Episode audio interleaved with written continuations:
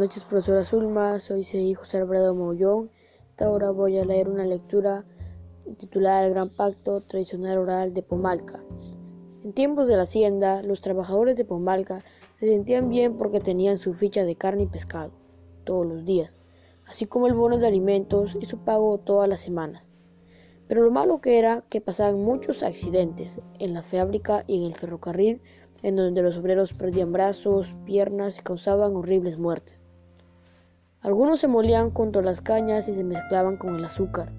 Todos estos accidentes no eran por casualidad o descuido de los obreros, sino por el pacto que los hacendados habían hecho con el diablo para entregar el alma de un trabajador cada vez que el diablo les pedía, a cambio que a que ellos les fuera todo muy bien en su empresa.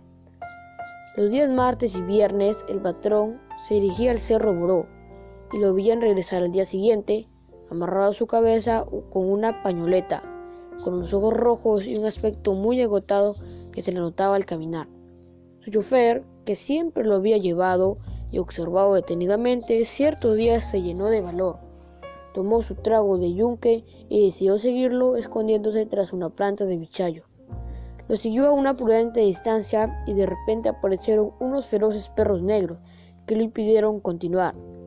El chofer empezó a rezar de miedo y los perros desaparecieron.